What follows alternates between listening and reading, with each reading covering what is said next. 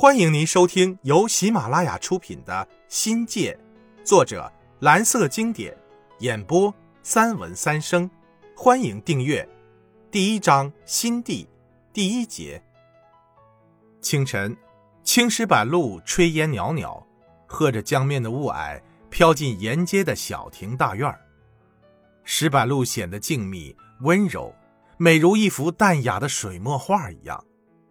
夜色朦胧。半月挂在青石板路的上空，洒下银色一片。青石板路连同老街笼罩在轻纱薄雾之中。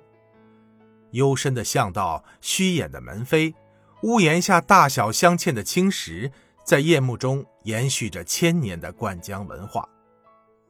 我喜欢檐下的青石板路，骄阳酷暑，烈日当头，小孩可以光着小脚丫子。踩在冰清的青石板路上，一股股凉气从丹田直透心窝，让人立马感觉到美滋滋的，犹如沐浴凉风，冰凉透彻。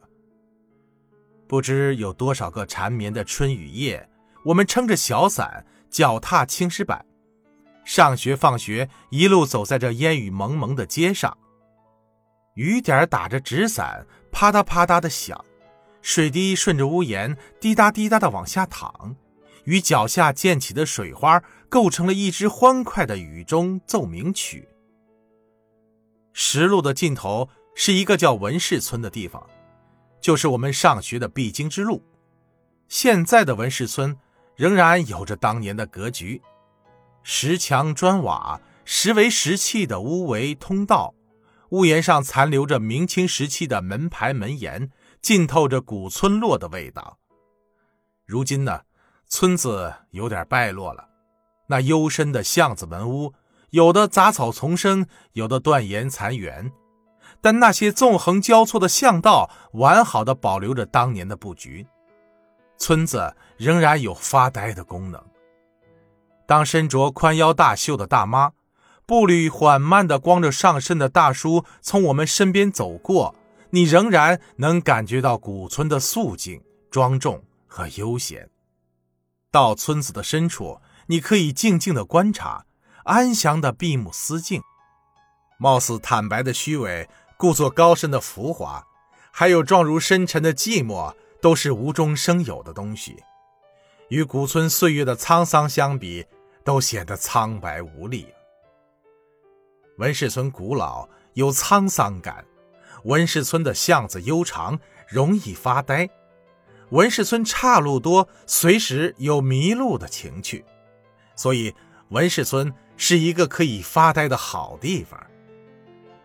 想着当年红军走过的足迹，看着先辈们写在墙上早已脱落模糊的铮铮誓言，站在巷道口，令人感叹无限呐。晃眼间，人老了。故地重游，时光流逝，物是人非，东街西街已经面目全非，想象中的青石板路已荡然无存，实在是可惜了。但儿时走过的这条青石板路，时不时的让人产生联想。多少次了，一个人漫步在丽江、素河、凤凰古城的青石板上。文氏老街的青石板路让人浮想联翩，在深深的记忆之中，只需轻轻的一拨，便能回味当年青石板路的味道。在儿时拼凑起来的记忆中，除了那条悠悠的石板路，还有石板路边上的那条大河，这河叫灌江，不知从哪里来，又不知流向何处。大河绕着崇山峻岭，欢快而又柔和地向前流淌，像一条绿色的缎带，连接着山谷里的村村寨寨，又像是一支神奇的彩笔，涂抹着两岸的田园山色。沿江而下，茂林溪涧，山峦倒影层叠，蓝天悠悠，白云朵朵，炊烟袅袅，构成了文氏独特的画卷长廊。宛如一首万古流淌的童谣，流进文氏人的时光，流进文氏人的心田。老人说：“这河呀，是咱的根，是故乡身体里跳动的血脉。我家就住在河边过一个小庭院，围墙的后门紧挨着大河，沿江而上，离大桥也就百来米。下江游泳就是经常的事儿了。傍晚时分，太阳从西边落下，披着彩霞。